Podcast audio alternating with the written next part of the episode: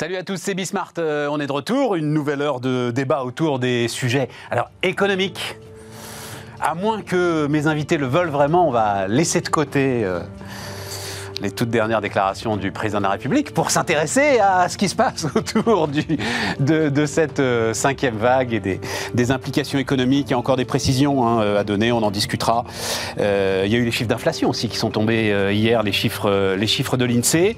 Sinon, qu'est-ce qu'on a? Ben, On a Apple qui a franchi, même brièvement, la barre des 3000 milliards de dollars. Et puis alors, un débat qui, moi, me passionne. On, va en parler aujourd'hui, puis on en parlera demain aussi. Parce que demain, en plus, on sera avec deux entrepreneurs qui ont réussi et donc qui sont directement concernés par la question. Euh, c'est l'histoire de l'héritage. Vous avez peut-être vu ça. C'est Valérie Pécresse d'ailleurs qui est remontée comme une pendule euh, après une note du Conseil d'analyse économique qui euh, veut renforcer la taxation sur l'héritage. Bref, ça nous fait une bonne heure de débat encore. C'est parti.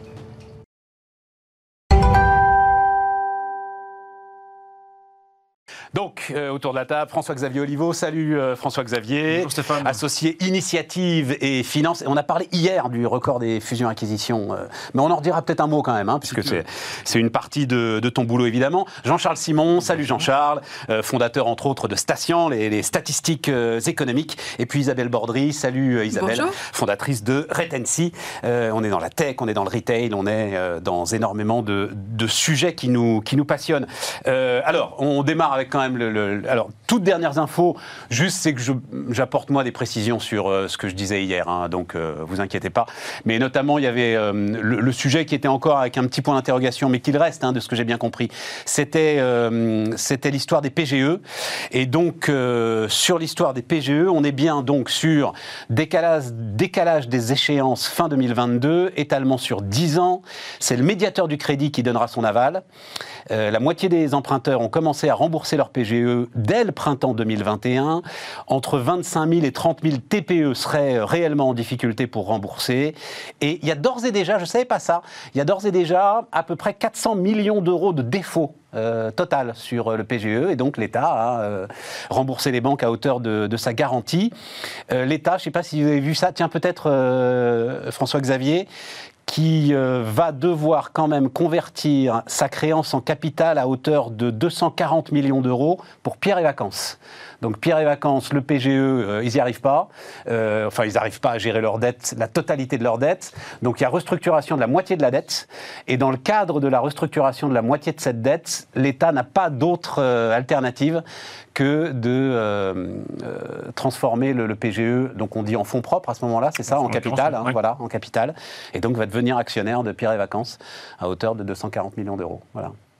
Bon, c'est intéressant. euh, Il y en aura peut-être d'autres, hein, euh, Oui, on verra. c'est- hein, euh. C'est intéressant et c'est d'ailleurs, hon- honnêtement, c'est l'un des grands risques de la façon dont aujourd'hui on fonctionne, c'est-à-dire d'une création monétaire qui va directement alimenter l'État et qui fait que naturellement l'État devient, devient le prêteur et donc de temps en temps l'actionnaire. Ouais, ouais. Et, et- et- et- et en fait, c'est une conséquence assez logique et, et un risque majeur de continuer à créer de l'argent par la dette et, et avec le canal de distribution principal qui devient l'État et qui du coup devient euh, propriétaire euh, des défauts ou autres. Donc c'est donc c'est en fait le, le problème est, est- est- est pas tellement financier, est surtout démocratique. Alors, de Pierre et Vacances, à la limite, il y aura de la liquidité sur Pierre et Vacances. Oui, il va oui, bien sûr. pouvoir, euh, à un moment, euh, remettre son truc sur le marché. C'est vrai que pour les euh, 25 000 cafés-restaurants, euh, là, c'est pas possible. Mais quoi. tu vois bien que c'est l'État qui a la main.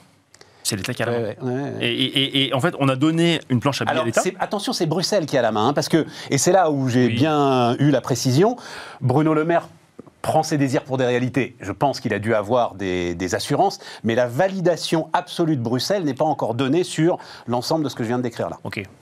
Non, Voilà. mais- Non, non, mais je tenais juste à le non, non, mais préciser. tu peux avoir des technicalités qui sont, qui sont là, mais, mais le, le- le phénomène de fond qui est de dire finalement on soutient l'économie par des interventions de l'État qui sont financées par une banque centrale à taux négatif et avec, euh, et avec une durée de prêt qui de facto est quasiment de l'argent euh, non remboursé et qui ne, sera- qui ne le sera pas, fait qu'en fait tu donnes à l'État un pouvoir considérable et en fait tu nationalises, tu as un risque de nationalisation latente de l'économie par ce fonctionnement-là. C'est- C'est c'est d'un- c'est d'un- c'est extrêmement vicieux comme, comme, comme, comme fonctionnement. Jean-Charles? Je, je suis d'accord, modulo le fait quand même que dans les grandes masses, euh, je suis d'accord sur le principe. hein, et évidemment, les- les- ce que vous décrivez est tout à fait juste. Euh, dans les grandes masses, en fait, par rapport à l'hélicoptère monnaie, on va dire, parce que je comprends Ouais. que c'est l'alternative, par rapport à l'hélicoptère monnaie, comme l'État redonne énormément de cet argent en transfert, euh, la très grande part, parce que euh, les, les participations euh, en equity qui seront issues du PGE, ce sera quand même vraiment l'épaisseur du trait par rapport à la grande masse des interventions de l'État financées par la dette tirée sur les, achats de la BCE. Euh, tout ça, ça revient finalement quand même globalement comme ça. Alors effectivement, du coup, il a un pouvoir de distribution ex post euh, qui est euh, assez discrétionnaire. Est-ce que c'est le meilleur des choix? Je suis d'accord, ça, ça pose un- un- une question. Mais en même temps, euh, bon, bah, c'est euh, en théorie euh, sous l'œil du euh, législateur. C'est-à-dire que le législateur Oui, oui. va regarder ce que, euh, comment l'État va employer tout ça. Euh, Ouais, sur le tu PGE lui-même, Jean-Charles, le, le- le- notre État français particulièrement, euh, un peu miné quand même par le capitalisme de rente, etc. C'est-à-dire, qui va avoir droit euh, à sa bonne restructuration de dette avec la transformation du PGE en fonds propres? Qui ne va pas avoir droit? Pierre et Vacances, quel- qu'est-ce qu'ils ont été actionnés à Bercy pour que euh, ça se passe bien? Parce que Pierre et Vacances, c'est pas non plus un fleuron de l'économie française. Enfin, tu vois, je veux dire, Pierre et Vacances fait défaut, Pierre et Vacances fait défaut, euh, on s'en remettra. Donc, euh, euh, enfin, Mais même France, on s'en remettra, tu vois. Enfin, Oui, mais comme tu le dis, c'est là où c'est un sujet, c'est- des bon. A priori, il y a quelqu'un qui va regarder est-ce que votre enfin, là, là, là, c'est pas. est-ce que vous êtes en capacité de rembourser ou pas? Quand tu es Là, c'est pas le du crédit. Non, là, c'est pas le médiateur du crédit pour Pierre et Vacances. hein. Bon, c'est c'est Bercy directement. C'est Bercy direct. discrétionnaire. Oui, mais qui va parce qu'ils savent pas rembourser. A priori, Oui. c'est la situation. Donc, On savait fonds, que cette entreprise par ailleurs était en difficulté Ouais. de longue date. Donc Voilà. euh, c'est la question, c'est ce qu'il fallait donner le PGE à toutes les entreprises. C'est c'est la question en amont de ça. Mais une fois que c'est fait, euh, sur les entrepreneurs qui se retrouvent avec l'État qui rentre en equity, a priori, je l'espère, sur des valorisations qui ont été négociées favorablement aux intérêts de l'État, c'est-à-dire c'est quand même pas bon pour eux. Donc ça veut dire qu'au total, ils ont une dilution de leur euh, propre euh, valeur. Donc je pense pas qu'il y ait beaucoup de demandeurs. Les, les gens vont prendre ça comme extrémité. Et quand tu connais les entrepreneurs français, moi j'ai vraiment vécu ça Ah, bah, dans le monde de l'entreprise euh, au sens institutionnel. c'est-à-dire des- des- Ancien directeur général du MEDEF. voilà. Le- le- L'entrepreneur français, pour moi, se caractérise par une trouille panique de, euh, La présence de la présence d'actionnaires extérieurs. Oh, ça va beaucoup Ouais, plus beau, ouais. bien au-delà de l'État. D'actionnaires extérieurs. Il y avait des histoires incroyables dans l'industrie française qui se sont passées où des gens sont allés jusqu'à la faillite Ouais. pour pas se faire bouffer par le voisin. Donc, on- on n'a pas une culture extraordinaire de euh, je fais venir des fonds et je. Alors évidemment, on parle beaucoup des startups, c'est un univers euh, qui est très Non, non, mais différent par reste dans le Mais dans le, si je regarde de manière macro, le, le français aime pas ça. L'entrepreneur français aime pas ça, justement. Il aime bien avoir, en général, c'est que la famille qui a les parts et puis il n'y a personne d'autre. Et sinon, c'est des gens vraiment totalement dormants. Ou, mais, mais avoir des gens qui arrivent comme ça, c'est pas, pas, le- pas un truc agréable. Et en général, ça se termine quand même par une perte de contrôle de gens qui étaient euh, Tout à fait. à la- au management de l'entreprise. Juste un bon. Pardon, Vas-y, vas-y, vite. bah, je passe mon temps. Je voulais juste dire que sur le PGE, de manière globale, il ne faut pas oublier quand même, on a des statistiques plutôt rassurantes globalement de la Banque de France sur le fait que la trésorerie, encore une fois macro, des boîtes, Bien euh, sûr. a, a augmenté quasiment autant que euh, l'endettement. Donc en termes d'endettement net, euh, on A n'a pas changé augmenté. Absolument. Donc, ça y a aucun euh, problème. je- je- sauf Je te dis, c'est juste évolution macro le défaut, c'est 400 millions d'euros Voilà. sur, j'ai oublié le chiffre, Et 165 c'est- milliards voilà, de c'est PGE. Oui, mais c'est rien, c'est l'épaisseur du C'est trait. rien. C'est même pas l'épaisseur. d'ailleurs, ce sera plus que ça, ça finira beaucoup plus que ça, mais ça restera quelques milliards probablement, et donc tout à fait raisonnable par rapport à l'ampleur de, de- de l'aide. Isabelle Oui, moi je suis comme Jean-Charles. Je pense qu'il faut vraiment se remettre euh, en mars euh, 2020, on oublie la date parce que ça passe tellement vite, où l'économie entière était arrêtée. Et donc il y a quand même eu ce système-là, alors sûrement avec des défauts, mais qui a été activé avec une rapidité et qui, je pense, a sauvé l'économie française. C'est-à-dire que c'était totalement inédit, le fait de fermer les magasins, de fermer mais tous les moyens de Isabelle, transport, Isabelle, etc. Maintenant, maintenant Donc tu as un appel 10 ans. Oui, mais là, alors extrêmement prononçons le mot. efficace. Puis après, on expliquera juste très brièvement, parce que je sais que François Xavier il a écrit un bouquin là-dessus. Donc, Oui, euh, je sais, si je je le branche là, mais on expliquera très très rapidement hélicoptère monnaie, rassurez-vous. Mais là, tu es parti sur 10 ans. C'est-à-dire que entre le soutien normal face à une, fermeture administrative, et puis le soutien qui va commencer à être abusif, à créer une économie zombie, à t'empêcher toi euh, peut-être de te développer parce que tes concurrents auront été soutenus euh, par l'État sans aucun discernement, et il y a euh, un pas à ne pas franchir. Voilà. Effectivement, donc il faut être vigilant sur la manière dont tout ça va être échelonné, par qui, qui va prendre les décisions, comment tout ça va se mettre en place. Mais je pense que ça a été un appel d'air extraordinaire et que ceux qui critiquent aujourd'hui le quoi qu'il en coûte critiqueraient aujourd'hui une industrie complètement à plat, un chômage galopant, etc. etc. On a quand même été Oui, oui. extrêmement aidé et surtout avec une efficacité absolument incroyable. Moi qui suis allée sur les interfaces, sur tout ce qui est autorisation, aide, URSAF, etc. C'était d'une simplicité extraordinaire, d'une rapidité incroyable. Donc je pense qu'effectivement, il y a forcément des effets de bord parce qu'il y a eu tellement d'argent effectivement investi. Euh, les entreprises se sont pas toutes remises de manière équivalente puisque après le Covid, les comportements ont changé, les usages ont changé, les besoins ont changé. Donc il va y avoir effectivement des transformations. Mais au final, je trouve qu'aujourd'hui, on peut quand même dire que le résultat est extrêmement positif. Euh, alors, Je- je- rapide, hélicoptère monnaie, c'est hélicoptère monnaie, c'est envoyer l'argent directement aux gens, Absolument. voilà, et non pas aux entreprises. Et non pas aux entreprises. Sauf en fait- que quand tout est fermé, François Xavier, ils peuvent pas le dépenser. Et donc, et donc je suis d'accord avec Isabelle. Je veux dire, à un moment, sur cette, cette crise-là, qui était un truc mais complètement unique et exceptionnel, évidemment, l'intervention de l'État était légitime. Il n'y a, pas de débat. Et effectivement, à ce moment-là, il valait mieux envoyer de l'argent, effectivement, plutôt vers les producteurs que vers les consommateurs. Le seul point, que je, la, seule remarque que je fais, c'est que globalement, y compris en période de non-crise, euh, on a aujourd'hui un flux financier qui passe systématiquement par l'État et qui est même euh, où l'État est devenu tellement indispensable qu'il est rémunéré pour ça avec des taux d'intérêt négatifs. hein. Donc, quelque part, l'État est le distributeur de la monnaie pour la Banque centrale et donc est rémunéré pour ça en, taux d'intérêt négatif, ce qui est quand même un truc totalement, totalement hallucinant. Et l'idée, c'est effectivement ce que tu décris là, et qui est un, qui est, qui a été, on va parler d'une note du CAE tout à l'heure, mais il y a une note du CAE également qui, qui, qui de ces- surtout. euh, qui mentionnait l'hélicoptère monnaie comme, comme étant une- un outil de lutte efficace contre la déflation. Mais effectivement, tu peux tout à fait imaginer euh, flécher directement de l'argent aux ménages non remboursé, parce que tu as besoin d'augmenter ta masse monétaire, parce que tu augmentes ta quantité de richesse, donc tu augmentes, as besoin d'augmenter la masse monétaire pour, pour qu'elle qu'elle s'équilibre et pour avoir une stabilité des prix.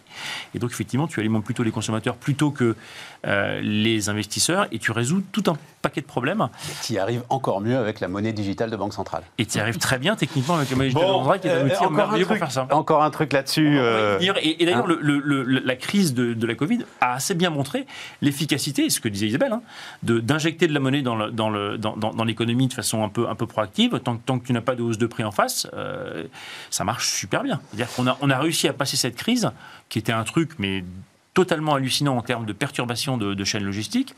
Euh, comme disent les Anglais, with flying colors. Enfin, Alors, vraiment, euh, euh, en fait. en réalité. quel- alors, hausse de prix, tu, tu le disais, euh, quelques chiffres. Donc, alors, c'est vrai qu'il y a eu un petit euh, effet choc avec Ikea, là, qui. euh, Mais ça, Ouais. ça, ça s'appelle pricing power, ça. hein. Voilà, ça, ça, justement, c'est la puissance de, de la marque, la puissance qu'elle peut avoir sur son marché. Et donc, elle se permet une hausse quand même de 9%, hein, hausse moyenne des prix de 9%.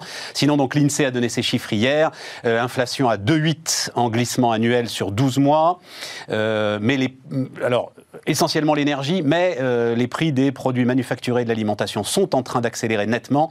Néanmoins, euh, pour euh, l'INSEE et pour la Banque de France, ça reste une bosse qui va redescendre sous les 2% euh, au cours de l'année. Voilà. Jean-Charles C'était le premier mois où c'était constant par rapport au mois précédent. C'est-à-dire le, deux- le 2,8 glissant est resté 2,8 glissant Ouais, un mois après. Ouais, ouais, ouais. C'est-à-dire que l'énergie est en train de se Voilà, calmer, le gaz est exactement. en train de se Et puis, calmer. En fait, ce qui est assez intéressant, je rejoins tout à fait ce qui a été dit, c'est-à-dire que cette crise, elle, elle est extraordinaire pour moi en termes de, de, de ce que peut faire le progrès moderne à tous les égards et de ce que peut faire l'économie moderne à tous les égards. C'est-à-dire qu'on a pu faire ce qu'on n'aurait jamais pu faire à d'autres périodes de- antérieures de l'économie, c'est aller euh, créer de la monnaie comme ça sans dommage particulier. Il y a de l'inflation, mais qui est une inflation de pénurie, d'offres, Ouais. hein, qui n'est pas une inflation de, de pousser de la demande mal maîtrisée Très clairement. création monétaire mal maîtrisée, c'est une pure euh, gestion de, de supply chain euh, qui conduit à tout ça, euh, et donc qui a priori doit redescendre euh, effectivement à un moment donné. Donc moi je trouve qu'on ne s'émerveille pas assez de ce qu'on peut faire grâce au progrès technologique. Je parle euh, évidemment du côté sanitaire, euh, côté télétravail et capacité de bosser. On n'aurait pas pu faire ça il y a 20 ans même, Ouais. euh, ou 30 ans. Euh, et, et donc capacité de, de- de par rapport aux préférences démocratiques sur, euh, et sociales, par rapport euh, à la façon dont on veut préserver des vies, on peut gérer cette euh, préférence-là, on va dire, au mieux des connaissances actuelles, sans entraîner un choc de, pauvreté considérable et de destruction de valeur qui aurait été le cas à d'autres moments. Je trouve qu'il faut, quand même, de temps en temps, prendre un peu de recul et se dire, waouh, ce qu'on fait, c'est absolument inédit dans l'histoire du monde. On aurait fermé l'économie ou l'économie se serait juste grippée totalement à cause de bah, les gens qui sont malades, qui viennent plus bosser, de- de tous les problèmes en chaîne que ça, que ça crée, des morts euh, qui auraient été euh, générées, bah, il y aurait eu une récession mondiale absolument terrible. L'équivalent d'une Euh, guerre. Voilà, et, qui, qui- et avec des effets de long terme. Tout à fait. Voilà, Sacrifice de 2-3 générations. Absolument. Ouais, tout à fait. Et un dernier chiffre quand même, alors celui-là je l'ai vu ce matin et puis j'ai entendu un médecin en parler, j'en parlais avec François Xavier qui est le représentant ici des fonds d'investissement euh, Rapace et Vautour. et, et, et donc euh, le gars disait, donc c'est vrai que le chiffre euh, est impressionnant, il, était, il a été donné par les échos ce matin, euh, un milliard d'euros dépensés par l'assurance maladie dans les tests sur le seul mois de décembre. Pour un milliard d'euros. Et donc le gars disait quand même, donc un milliard qui vont dans des labos privés, détenus, disait-il, par des fonds d'investissement. Bon, Voilà. hein. Euh, euh, Est-ce qu'ils n'auraient pas été plus efficaces à l'hôpital? Et je me disais, quand même, quoi. Un milliard bah, sur un mois. Voilà. Je- non, non, c'est juste un chiffre que je voulais donner en termes d'information. On n'est pas. Je suis toujours très optimiste et je pense que ça va être réinvesti. Regardez Pfizer, ils vont réinvestir dans des nouvelles molécules, c'est extraordinaire. Donc ça va aider l'hôpital. Après, le problème de la gestion Tu de crois la les fonds sécurité d'investissement, ils sociale, réinvestissent pas justement. C'est Mais- bien leur problème, c'est qu'ils vont aller au Oh sûr, Ils vont prendre- le Ils vont cliché, prendre le Stéphane. c'est une vision communiste. C'est une vision communiste. Et ils vont, aller acheter autre chose. Tu qu'on réussisse pas si ça crée de la valeur. Bah, parce sûr. que votre job après, c'est de rendre le pognon aux investisseurs. Ils vont donc il faut créer de la réinvestir. valeur. Donc il faut investir, évidemment. Enfin, je veux dire, c'est la, c'est la base de. Pourquoi on serait plus bête que les autres? Je veux dire, c'est- c'est- Non, mais hon- honnêtement, enfin, c'est le- l'espèce de cliché du fonds d'investissement qui va dépouiller. Picsou. Non, j'ai- ah non, non, j'ai pas dit dépouiller. J'ai dit à un moment, tu dois rendre le fait- pognon en fait, aux actionnaires. Et si Mais qui vont l'actionnaire. réinvestir, l'actionnaire. Ouais, Ce- peut-être, Ce, qui- ouais. ce qui crée vraiment de la valeur, c'est la croissance en fait. C'est le développement de l'entreprise. Donc c'est c'est effectivement de la croissance organique, euh, des acquisitions, etc. Je veux dire, si tu, tu fais pas, tu squeezer une entreprise pour, en pensant qu'elle va être. euh, Non, là, tu vois, c'est pas je- ça dont on parle. Là, c'est- c'est c'est un milliard de. De- de- d'effets d'aubaine absolu, total, euh, de Mais ça tests va sur un mois. Ça va partir dans. Quand bien même ça partirait dans des yachts de, de- de dirigeants de labo, ce ne serait pas nécessairement euh, perdu. Mais ce que je veux dire, c'est que les- effectivement, la plupart des, des gens, y compris vos clients finaux, euh, les gens ils cherchent à réinvestir. De, de toute façon, on est en permanence Ils cherchent à dans une pas logique. du bitcoin avec, ça me va. ouais, Écoute, euh, après, ils font bien ce qu'ils veulent. hein, chacun libre de- oui, mais, voilà. Mais, c'est ça le sujet. Par mais- rapport à, à l'exemple que donnait euh, Isabelle mais- Pfizer, non, mais le- la boîte, elle réinvestit dans son propre Le euh, vrai sujet, outil ça de reste la production. Le vrai sujet, ça reste la liquidité. Tu as une liquidité de dingue, effectivement, qui est, qui est- qui est- qui est- qui est encore une fois créée par cette, ce- de la façon dont on crée de la monnaie. Mais, mais là, là, effectivement, on a un vrai sujet et qui d'ailleurs a des vrais impacts sur les inégalités, parce que l'un des impacts, malgré tout, cette crise, euh, ça a été un creusement des inégalités par appréciation des patrimoines monumental. C'est-à-dire que quand tu injectes autant de liquidités sur le marché, une partie a été injectée directement à des, à des, à des utilisateurs finaux, à des, sous forme d'aide euh, à des personnes, mais la très grande majorité est restée dans le circuit financier. Et on a une année boursière euh, CAC 40 qui a été euh, hallucinante en 2021. On a des, des patrimoines immobiliers qui sont appréciés. Et donc on creuse les inégalités par cette création monétaire. Et là, effectivement, on a un vrai, on un problème. On, on en reparlera tout à l'heure, mais, mais, mais, mais on a, on- c'est- le problème, alors, il est à la source. Là. Il est- ça, c'est- ça, c'est un sujet. Isabelle, puisque tu parlais de Pfizer, euh, donc je racontais hier, en fait, je l'avais pas, je racontais hier l'histoire du, patron de, Pfizer. Je voudrais pas écorcher son nom, Albert Bourla, je crois que c'est ça. hein. Euh, alors, euh, comme je disais hier, il se définit lui-même comme juif grec et il insiste sur les deux. Et il dit c'est parce que euh, j'ai pris des coups dans la tronche quand j'étais petit gamin, euh, parce que j'étais juif, que je suis aujourd'hui résilient et c'est parce que je suis un immigrant que euh, je suis aujourd'hui euh, efficace. Voilà. Et euh, il se trouve qu'en regardant ça, euh, voilà, je, je suis tombé sur. Alors peut-être qu'on va pouvoir la voir. Les, Turcs sont remontés comme des pendules parce que, y a, enfin les Turcs, les, chercheurs turcs notamment, hein, euh, qui ont un vrai problème avec ce qui se passe aujourd'hui dans leur pays, enfin l'ensemble de l'élite intellectuelle. Et donc vous savez qu'il y a la Banque centrale européenne veut à commencer une consultation euh, pour mettre des visages sur les billets euh, des euros.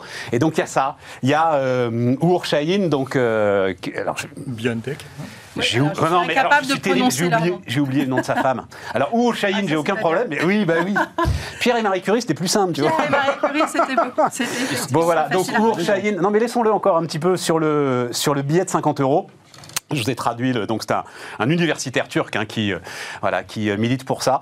Voilà, il y, a une belle histoire là euh, en ce moment entre euh, l'immigré Albert Bourla aux États-Unis, qui dit d'ailleurs hein, la grande différence. Les États-Unis, ils ont tous les défauts de la terre, mais ils vous accueillent à bras ouverts. Voilà. Mais en Et- Allemagne aussi, a priori. Et, et puis en Allemagne aussi, a priori. Ah oui, oui, ah bah, c'est écrit dans le contrat de coalition en plus. Hein, voilà. Mais ce qui est intéressant aussi, c'est de, de- Il y avait un article très intéressant qui expliquait comment le dirigeant de Pfizer est rentré en contact avec euh, les équipes de BioNTech et comment le deal s'est fait avec une rapidité incroyable. Sans contrat, il a dit. Sans On contrat, s'est tapé dans la main. entre un Turc un grec juif, qui se sont tapés dans la main, qui ont compris qu'il fallait effectivement qu'ils avaient la capacité de sauver le monde. Ils ont fait 50-50.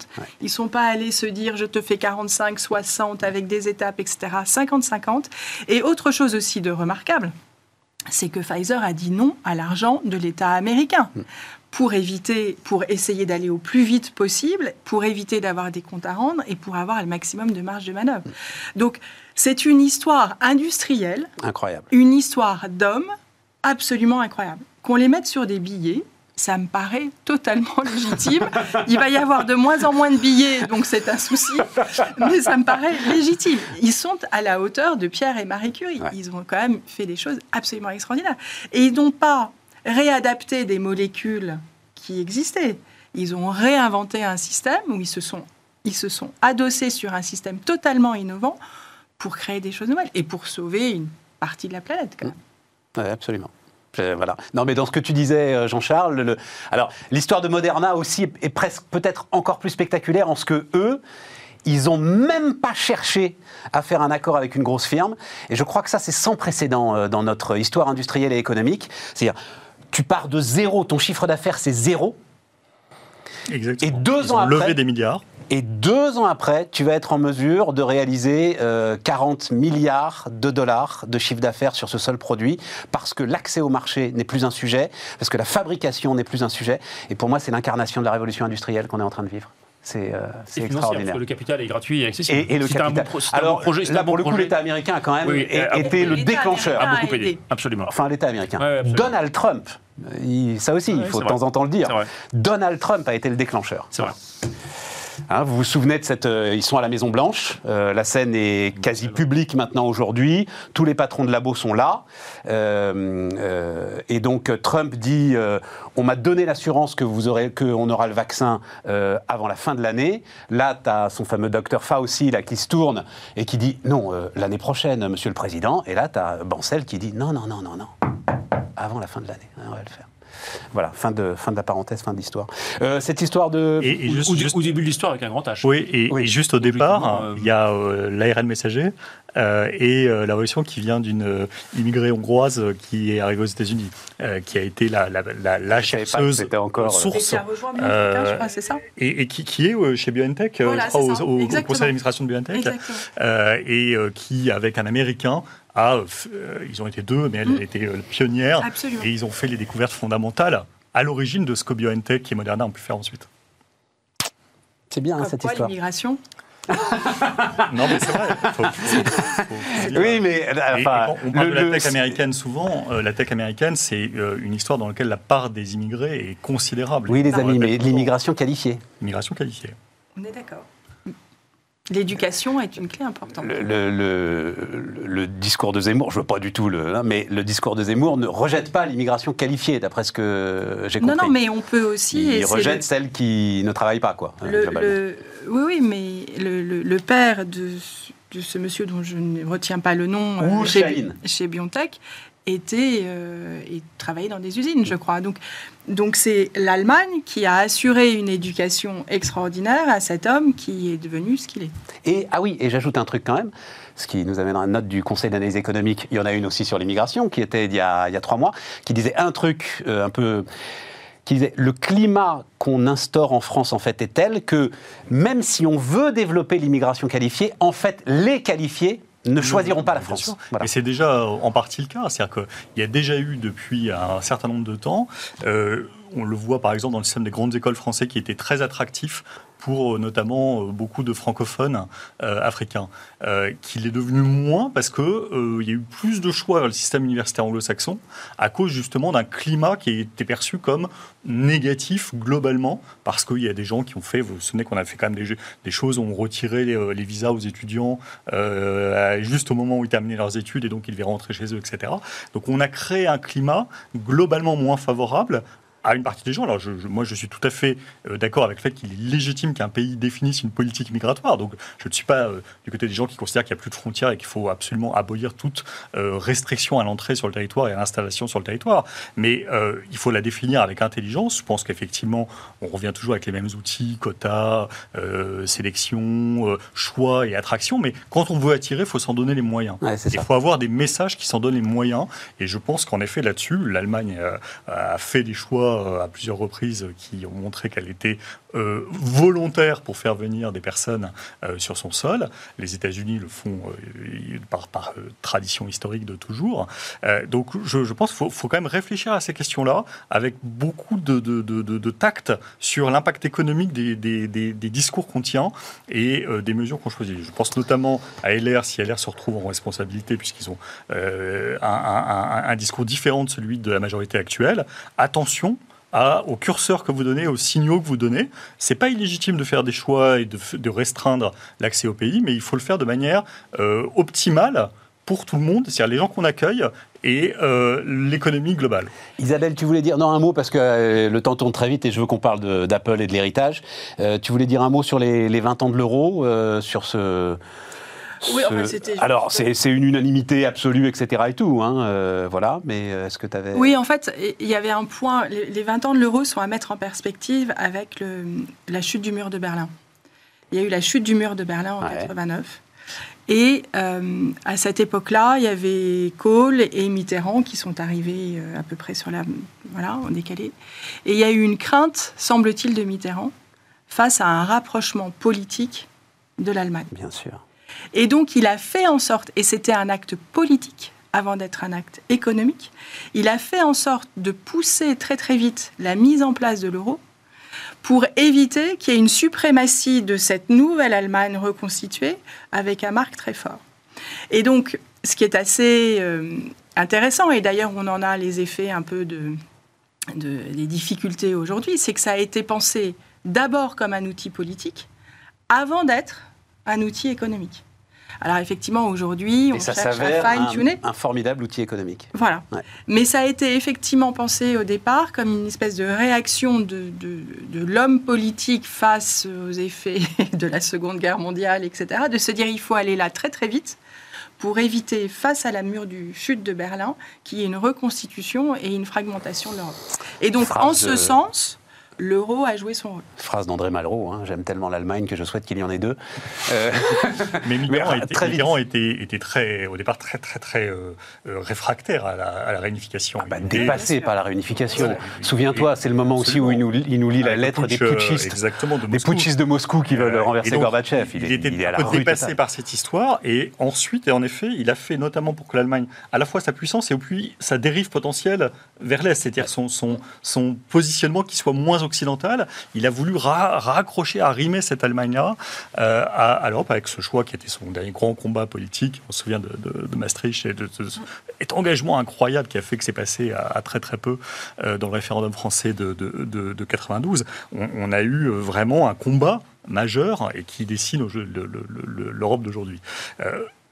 Sur l'euro, faut quand même, euh, justement, puisque c'était pas complètement pensé économiquement, faut quand même regarder cette question qui travaille beaucoup une partie du monde politique et, des, et des, citoyens sur le fait que on est peut-être sur une monnaie euh, qui crée euh, justement entre des, des, des, la, fameuse théorie de la zone monétaire non optimale. C'est-à-dire qu'on a d'un côté des pays pour lesquels la monnaie est peut-être un peu sous-évaluée et donc qui en profitent et qui dégagent des excédents courants considérables, euh, l'Allemagne et les Pays-Bas notamment, et puis de l'autre des pays qui se retrouvent avec une monnaie qui est peut-être un frein. En tout cas, c'est mis au rang des, au banc des accusés de la désindustrialisation française en partie. Je n'adhère pas à cette thèse. J'adhère pas à cette thèse. Il se trouve que je la rappelle. J'avais, je les avais pas en tête. J'ai lu dans un article ce matin les différences de commerce extérieur entre la France et l'Italie. Voilà. Donc, à un moment, l'euro l'Italie sort 80 milliards d'excédent commercial dans l'état dans lequel elle est. oui, tout à fait. Donc l'euro Avec des faiblesses structurelles Bien sûr, n'empêche que voilà. Il faut regarder aussi les évolutions des PNB des différents pays européens. Euh, bon, on marque une pause, parce que sinon on va pas arriver à parler des deux autres sujets. Euh, on marque une pause et on se retrouve dans un instant.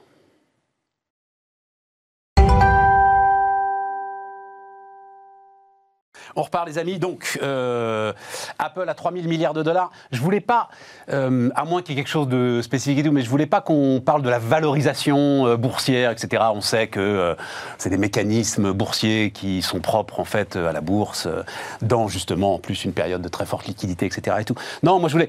L'histoire est quand même. Je ne sais pas par quel bout le prendre, mais quand même, euh, Steve Jobs, c'était il y a la mort de Steve Jobs, c'est j'ai 10 oublié, ans. ouais, il y a 10 Voilà. ans. Ouais, parce que je me semble qu'on a fêté les 10 ans. Il si est assez rare de voir une entreprise presque accélérée, sublimée après la mort de son fondateur. Je trouve que là, il y a quelque chose euh, qui m'intéresse. Je sais pas, euh, Isabelle, par quel bout est-ce que tu veux prendre ce, ce sujet d'Apple? Je trouve que les chiffres sont absolument extraordinaires.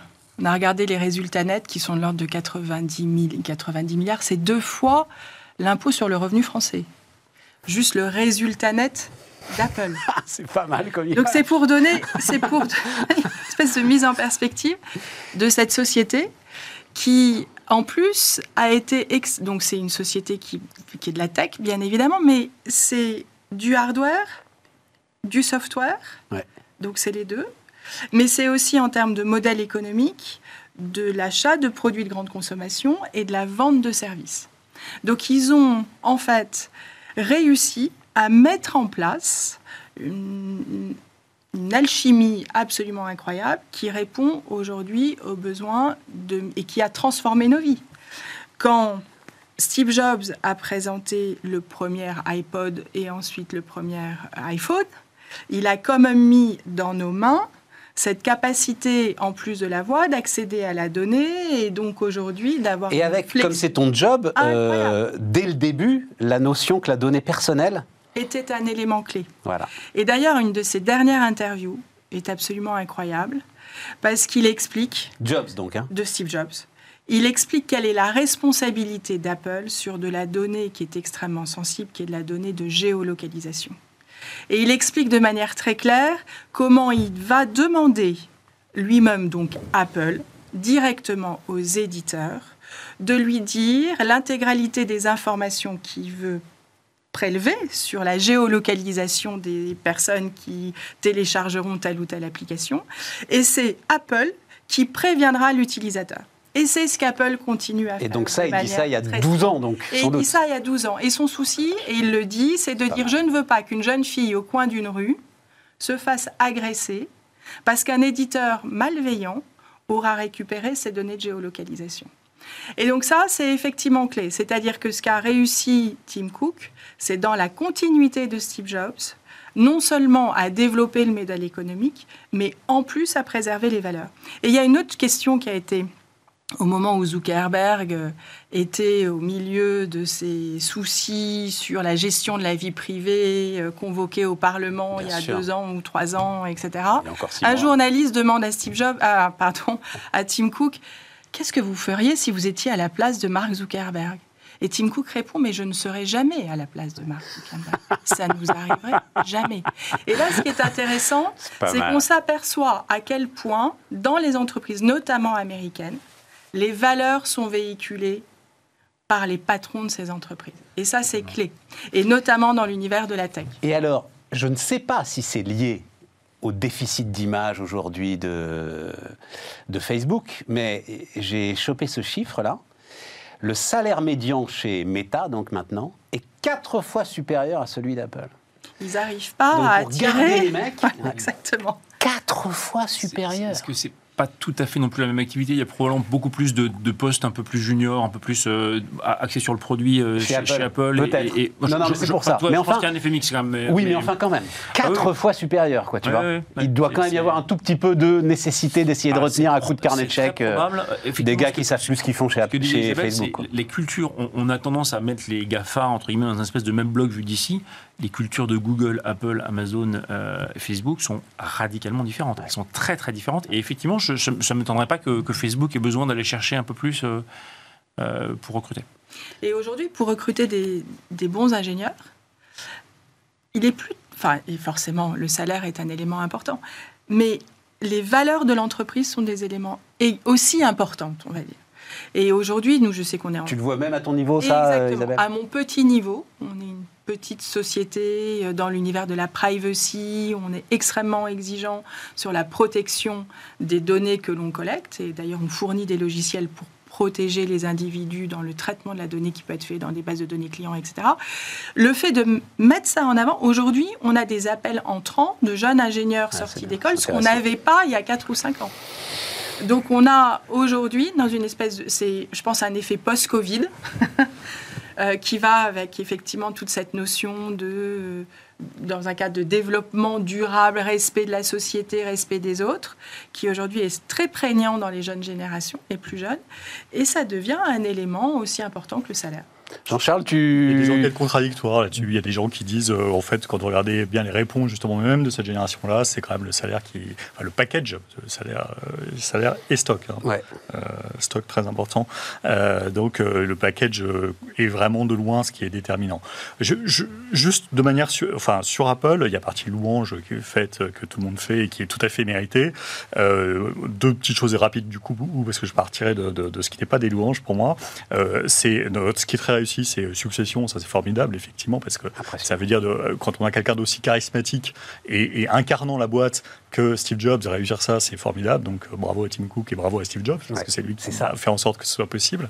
Et euh, la, la- la deuxième chose, c'est pour moi une entreprise qui est formidable d'un point de vue du perfectionnisme. Il n'y a pas nécessairement un innovateur extraordinaire. C'est, euh, quand vous regardez euh, les lecteurs MP3 ou les, même les smartphones, il y avait des, des- des- des prémices de ça qui. Mais il y en a toujours, ça, Jean-Charles. J'entends ça non, sans mais- arrêt. ça- mais non, mais il y en a veux- Ce que je toujours. veux dire, c'est que c'est- le, le champion de l'ergonomie perfectionnée, de le- du hardware perfectionné.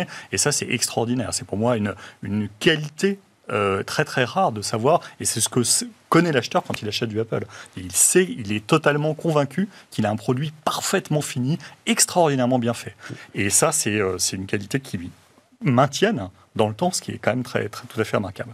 Après, euh, là-dedans, il y a pour moi euh, quand même une, question aussi de, rente euh, qui s'est créée parce que iOS, c'est un, un environnement qui n'est pas concurrencé.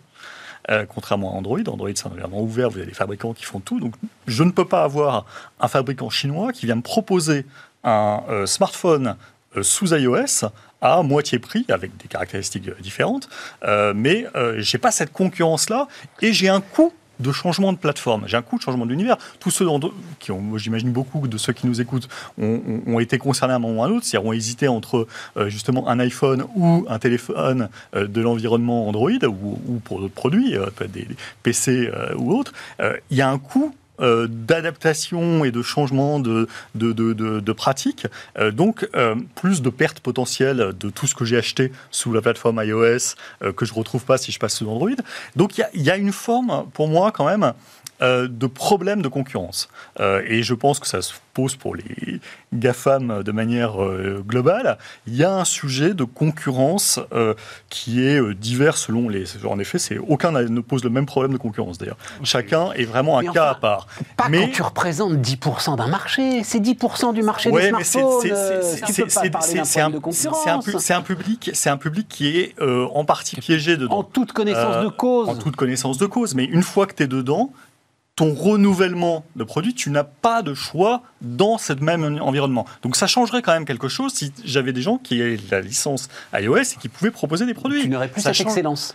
Le Je sais choix, pas. il est fait, tu Je n'aurais plus cette Je- excellence. quand Tu je n'aurais vois- plus quand cette vois- garantie. Bah, quand je vois les marges réalisées, euh, l'IR, l'IR, maintenant c'est à peu près 90 milliards d'euros. hein, Pardon, mais- je me trompe. mais, J'étais mais, à mais- 45. mais- mais peu importe, c'est déjà considérable, c'est déjà absolument monstrueux euh, la, la, la, la, C'est la la- même la capacité rentabilité. de valeur que la euh, France. la rentabilité, effectivement, de Et donc, et l'entreprise. donc tu dis, Donc- toi, à cette, cette rentabilité exige une concurrence en face. Absolument.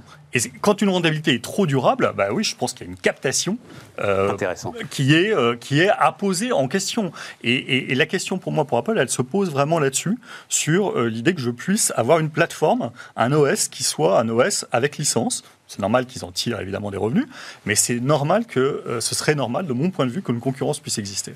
Et de ce point de vue-là, ce sont les deux, pour moi, ce sont les deux menaces, je suis assez d'accord avec Jean-Charles, ce sont les deux menaces qu'il peut y avoir sur Apple, qui est effectivement, euh, doit être sous- enfin, une succession de, absolument remarquable euh, de Steve Jobs. Mais, mais les deux, pour moi, les deux menaces, c'est ça, c'est l'action de l'autorité de la concurrence, notamment en Europe, sur euh, cette, cette espèce d'écosystème ultra fermé qu'ils ont réussi à mettre en place avec des, des logiques monopolistiques.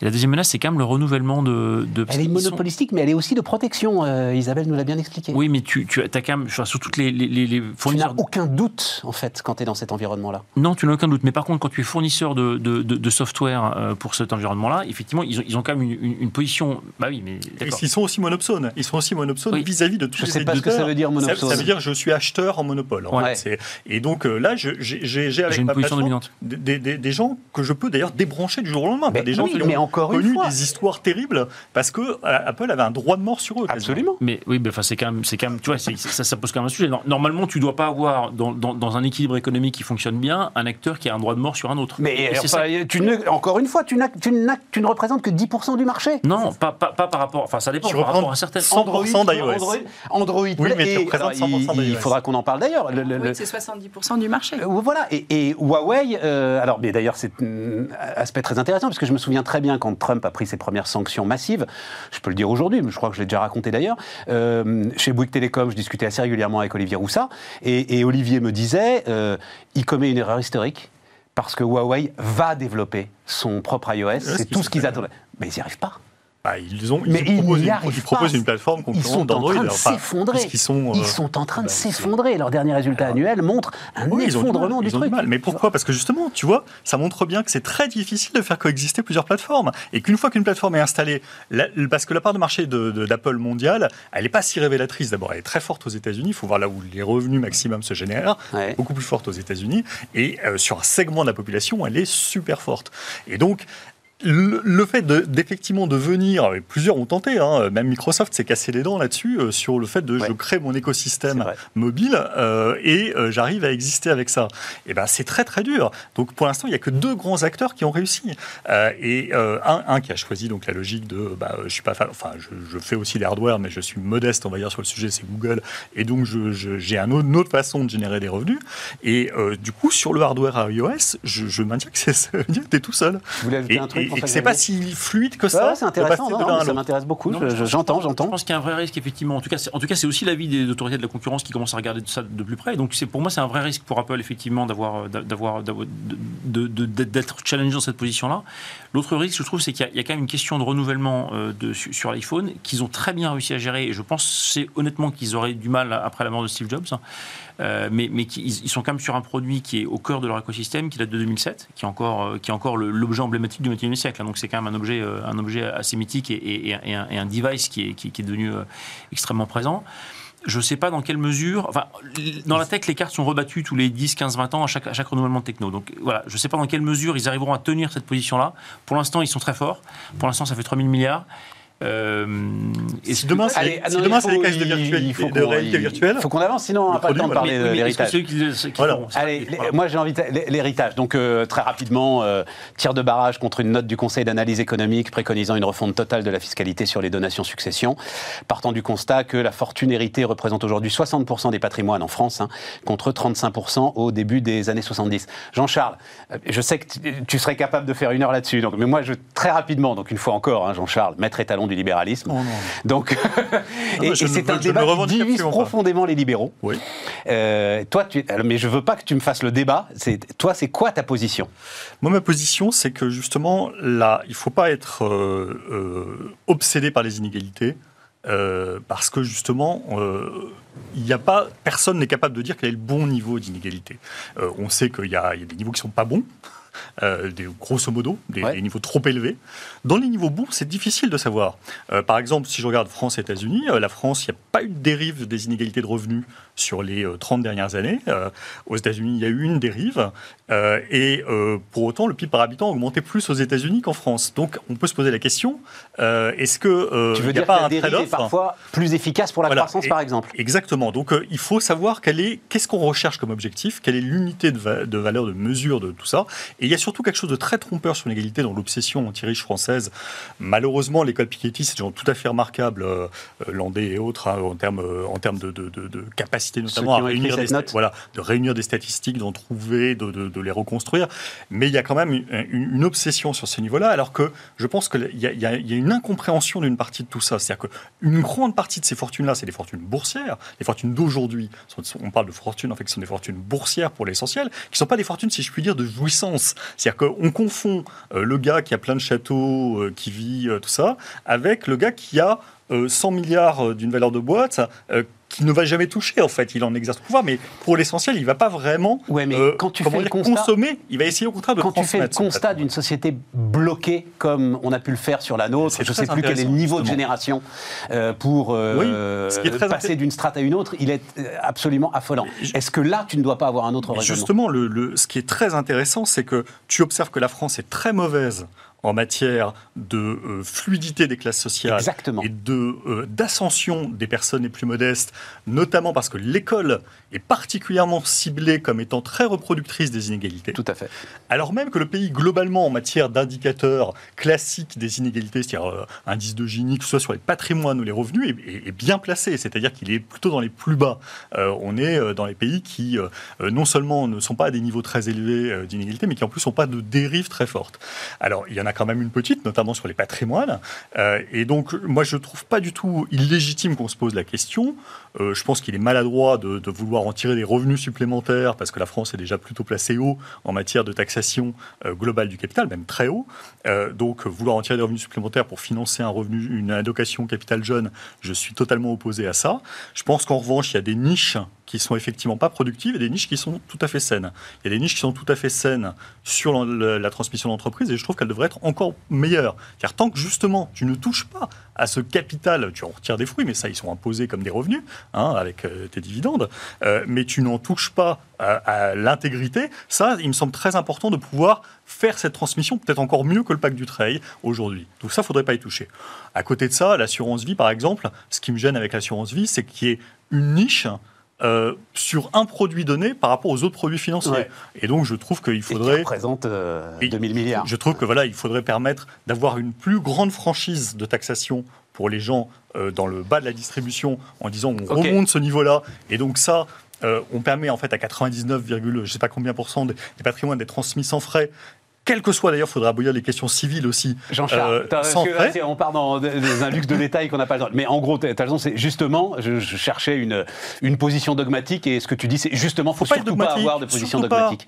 François-Xavier, tu nous as amené un petit graphe d'ailleurs, mais il aurait fallu Ouais. nous l'envoyer pour qu'on le mette Ouais, euh, à l'écran. je euh, oui, bah, je, te, je te- je te- je te- je te le montre effectivement, mais c'est Ça va être compliqué, c'est- là. Ça va être compliqué, désolé. Vas-y. j'aurais te l'envoyer, mais c'est. Vas-y, mets-le en plus longtemps, C'est le- c'est un graphe qui, est tiré du, rapport en fait. Ouais, et alors Et ça montre, en Qui fait, dit c'est ce quoi que tu disais, c'est-à-dire que tu- le- le- en fait, les, les inégalités de patrimoine euh, étaient de l'ordre de 80%. En fait, 80% des patrimoines dans les années 1900 venaient euh, de l'héritage. Ouais. C'est une part considérable. Et ça, en fait, ça a baissé jusqu'aux années 70 à 35%. Et là, c'est remonté et c'est à autour de, autour de D'accord. 60 là. Et donc, Et donc, mon point, c'est quelle est la source de ça?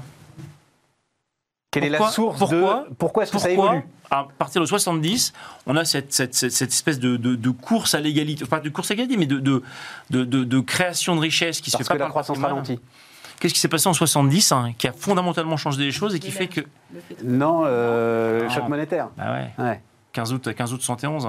Bretton Woods. Bretton Woods, bah oui, la fin d'accord, le système de Bretton Woods. Et en fait, à partir du moment, ça illustre en fait ce que je disais tout à l'heure sur le. euh, c'est la façon dont je le m'attendais pas à ça. Bah Je ouais. m'attendais pas à retrouver Bretton Mais Woods ouais, dans le mais truc. ouais, mais ouais, mais quand, tu crées de la monnaie, mais c'est c'est ce que Jean-Charles disait. la- L'appréciation des patrimoines, elle vient d'où? Elle vient d'une appréciation. Non mais, non, mais, non, mais 70, c'est pas le quantitative easing. Bretton Woods, c'est la Non, fin des changes flottants. Mais C'est la fin des changes flottants, donc c'est la fin des talons. Et sur le début où on commence à créer de la monnaie comme des malades. Les années, les- mais les années 70 et 80, c'est 10% de création monétaire par an. Et aujourd'hui, c'est combien? Oh, Aujourd'hui, c'est un peu moins. Enfin, pas, pas Sans déconner. Ouais, sans déconner. Et c'est pour ça qu'on a beaucoup d'inflation. C'est pour ça qu'on a des taux d'inflation de Incroyable, dingue euh, dans, 70, dans- dans les années 70 et 80. Ouais, c'est parce qu'on on a commencé à ouvrir les vannes grand patin. À, l'époque, en fait, ce qu'il y a, c'est qu'à l'époque, la masse monétaire était beaucoup plus basse. Donc, en fait, quand tu ouvrais un peu, ça faisait un effet en pourcentage beaucoup plus fort. Et c'est ça qui crée l'inflation dans les années 70 et 80. Et à force d'ouvrir les vannes. Euh, et donc, ça, ce que tu dis, c'est ce qu'on a. Dans ces cas-là, l'argent va à l'argent, en fait. Mais oui, l'argent va à l'argent. C'est ça. Mais surtout que c'est contemporain de, en fait, du système de marchés euh, financiers mondiaux. Euh, c'est-à-dire qu'en fait, à partir des années, fin des années 70, début des années 80, on a vraiment des marchés de capitaux qui commencent à devenir mondiaux. C'est ça. Et ça, ça va permettre une appréciation euh, de ces actifs, c'est-à-dire de diriger justement la création monétaire euh, vers non plus, on va, on va juguler, ça va être euh, Paul Volcker, on va juguler, casser l'inflation des prix des, des biens et des salaires à ce moment-là. Donc on va atteindre, en fait, c'est aussi le moment où les inégalités se sont le plus réduites et ça va repartir en avant parce que, effectivement, ça y est, on a une autre façon de dériver la création monétaire vers les actifs financiers. Et, vers l'immobilier aussi, d'ailleurs, qui va commencer son ascension à partir de ce mais, mais, si tu veux, en Donc, le problème à la source, c'est ça. Mais est-ce que c'est un problème Retrouvons les talons pour retrouver. Ah, euh, mais, est-ce que c'est un problème Est-ce que cette évolution depuis les années 80 est un problème euh, Moi, j'en suis pas sûr. Parce que finalement, ça a aussi accompagné justement une dynamique euh, de, d'élévation de, niveau de vie qui a été tout à fait remarquable jusque dans les, euh, dans, dans les années 2010. Euh, je donne la parole Ce n'est pas un problème, c'est de créer de la monnaie, parce qu'on a besoin de créer cette monnaie. Et ça, ça je suis complètement d'accord avec ça. et, donc, le retour à talon or serait complètement illusoire, parce que le talon or, c'est un stock fini de monnaie, alors qu'on augmente la richesse. Donc, il faut augmenter la monnaie. Mais c'est tant qu'on n'aura pas résolu cette question à la source de la façon dont on crée la monnaie, et je reviens sur mon idée de, de, distribuer plutôt aux citoyens que par le canal de la dette, si tu traites, si tu fais ça, si tu distribues effectivement une monnaie sous forme hélicoptère avec une contrainte d'inflation, hein, pour, pour éviter que ça, ça parte en, en inflation, tu as effectivement la possibilité de régler le problème à la source. Parce que derrière, après, quand, une, fois, une fois que le coup est parti, une fois que tu as créé ta monnaie par la dette, une fois que tu as fait élever les actifs, ça devient un sujet qui est, qui est exactement ce que tu disais, c'est ultra clivant, parce qu'effectivement, tu as des gens qui, de façon très légitime, disent Mais moi, j'ai bossé toute ma vie et j'ai envie de transmettre à mes enfants. C'est parfaitement logique. D'autres qui disent Mais pourquoi est-ce que celui qui est bien né est moins imposé, ce qui est le cas aujourd'hui, que celui qui travaille, parce qu'aujourd'hui, la charge sur le travail, et ça, c'est pour un libéral aussi comme moi, c'est assez choquant, c'est es moins imposé sur l'argent que tu reçois en héritage que sur l'argent que tu gagnes sur ton front avec, avec le niveau des, des, des, cotisations sociales. Donc ça, c'est profondément injuste. Et tu as un troisième élément qui est, euh, oui, mais attention, parce que parce que c'est quand même une fiscalité qui est éminemment délocalisable. Donc, euh, donc euh, Bruxelles, enfin, voilà, tu vas à l'étranger, tu changes de pays, etc. Donc, donc en fait, tu as des effets de bord qui font qu'en pratique, même si tu voulais alourdir la fiscalité du patrimoine, tu aurais quand même des vrais sujets de, de, de, de faisabilité. de faisabilité concrète. Donc tu te retrouves avec un sujet qui, en, en pratique, complètement insoluble, où tu vas essayer de bouger les curseurs, tu dis ah oui, l'assurance vie, l'usufruit, la propriété, etc. Mais en fait, finalement, tu te retrouves avec un, un sujet qui est très difficile à gérer parce qu'au départ, à la source, tu as un problème que tu ne maîtrises pas. Intéressant. Isabelle. Après, il y a un point qui est quand même intéressant, c'est que un, des pères du libéralisme, Adam Smith, était pour la taxation maximale. Ah mais oui, oui mais bien sûr. C'est un clivage très fort chez les libéraux. C'est pas, pas absurde du tout, absolument. Parce qu'il partait du principe, mais ça c'est avec ma casquette entrepreneur, euh, loin de la politique monétaire, que le fils était moins capable que celui qui avait généré et que donc les retours sur investissement du fils seraient forcément moins bons pour la société en général que celle du père. Et donc ça c'est effectivement aussi une approche qui est intéressante. C'est de dire, et c'est d'ailleurs l'approche de, l'approche de Bill Gates, de Warren Buffett, etc., qui disent je ne vais finalement pas laisser beaucoup, alors tout est proportionnel, etc., et dépend des références de chacun, mais à mes enfants. Et, et l'idée, c'est de redonner au maximum dans des ONG, etc., etc.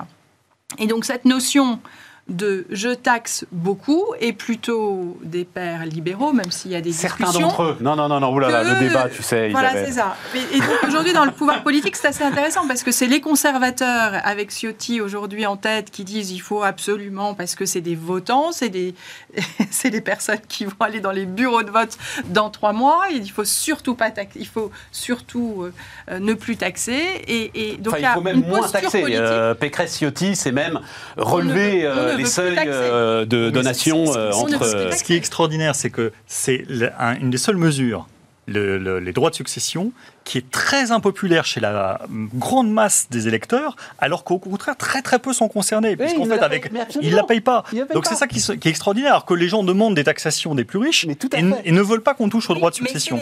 Donc c'est les votants de la région PACA Et, et donc, pour Ciotti, c'est C'est important. c'est vrai qu'il doit y en avoir pas mal à Nice, ouais.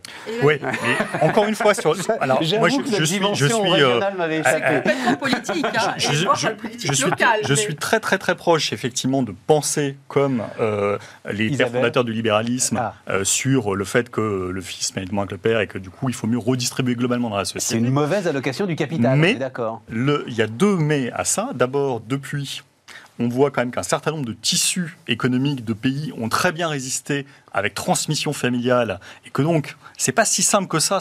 Le fils est mauvais par rapport au père. C'est pas forcément euh, euh, confirmé dans les faits sur le fait que la stabilité du, de, tout un, pan entier de, l'économie, euh, de notamment de petites et moyennes entreprises, gagne à cette stabilité-là et gagne en efficacité à, cette stabilité. Et la France, au contraire, a plutôt montré avec l'ISF notamment que elle avait détruit de la valeur dans son tissu économique avec justement des problématiques de succession. C'est-à-dire que l'entreprise euh, filait euh, et était, euh, était euh, euh, dépecée ou, ou, ou- ou démontée, alors même que la stabilité a profité à, à- à d'autres En tissus gros, économiques. juste pour le, pour le dire très très vite, les, les- les héritiers n'ayant pas les moyens de payer l'ISF sur le capital de l'entreprise qui leur reviendrait, si jamais, puisque ne sont exonérés que ceux qui restent dirigeants, euh, Mais je, je pense que c'est une erreur, justement. en plus avec un Mais salaire correspondant. Mais évidemment, Mais c'est là où le système Avec est aberrant. C'était l'ISF qui était aberrant. c'est bien sûr. C'était pour moi- l'ISF qui n'allait pas. bref, ils préféraient vendre Oui. euh,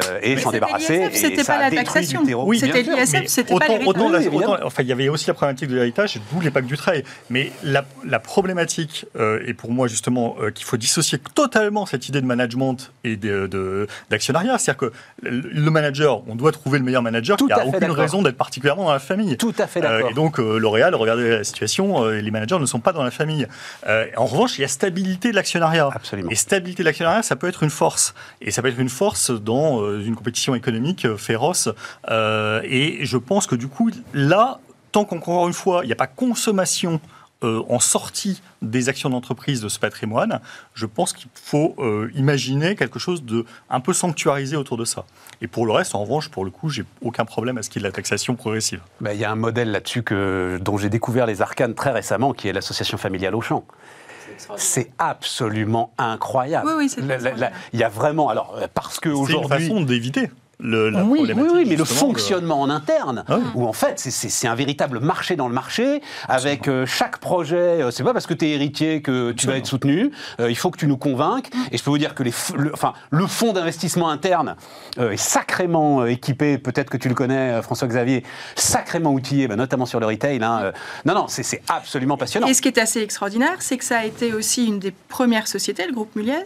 Moi, je pensais que tout avait été inventé par la tech, mais à donner des actions à toutes les personnes, à tous les conseillers de vente. Et donc, il paraît que de temps en temps, il y a des situations assez étonnantes où le conseiller de vente chez Decathlon dit moi avec ma casquette d'actionnaire je pense que cette décision est pas bonne Et ben voilà. et donc c'est cette capacité qu'effectivement, alors là pour le coup la famille a mis en place, mais avec des règles de gouvernance extrêmement strictes. Et c'est très rare. Et alors ça existe, hein, il y a toujours des cas positifs, mais je crois que lorsque des études, des études ont été faites aux États-Unis, ou d'une manière majorité, malheureusement, euh, lorsqu'il y a une succession, euh, c'est pas toujours positif. Mais Bouygues d'un côté, les- Lagardère de l'autre. Lagardère, exactement. Oui, mais t'as Bouygues en face, hein. Et il y a Bouygues en En, en face. tout cas, en tout cas, les, les- les in- la concentration des très hauts patrimoines est une obsession excessive, me semble-t-il. Oui, oui, Et le vrai sujet, ça doit être l'ascension sociale des plus modestes. Ouais. Ça doit être ça sur, sur quoi ça. on doit se concentrer. Et on a énormément à faire en France avant de s'occuper du fait que est-ce que M. Arnaud et ses enfants, euh, c'est légitime qu'ils gardent le contrôle au même niveau de l'entreprise euh, à, à la succession. On Parce en que revient je toujours pense au même truc. Jean-Charles. Il ne s'agit pas euh, d'appauvrir les riches, mais bien d'enrichir les pauvres. Absolument. Voilà, Chaque fois, on en- d'avoir un, un niveau d'éducation, un niveau d'éducation qui permette à tous d'accéder à la plus grande richesse. Merci à tous, euh, les amis. Euh, et donc, euh, bah, on se retrouve. On se retrouve demain, mais bien sûr, on se retrouve demain sur, euh, sur Bismart.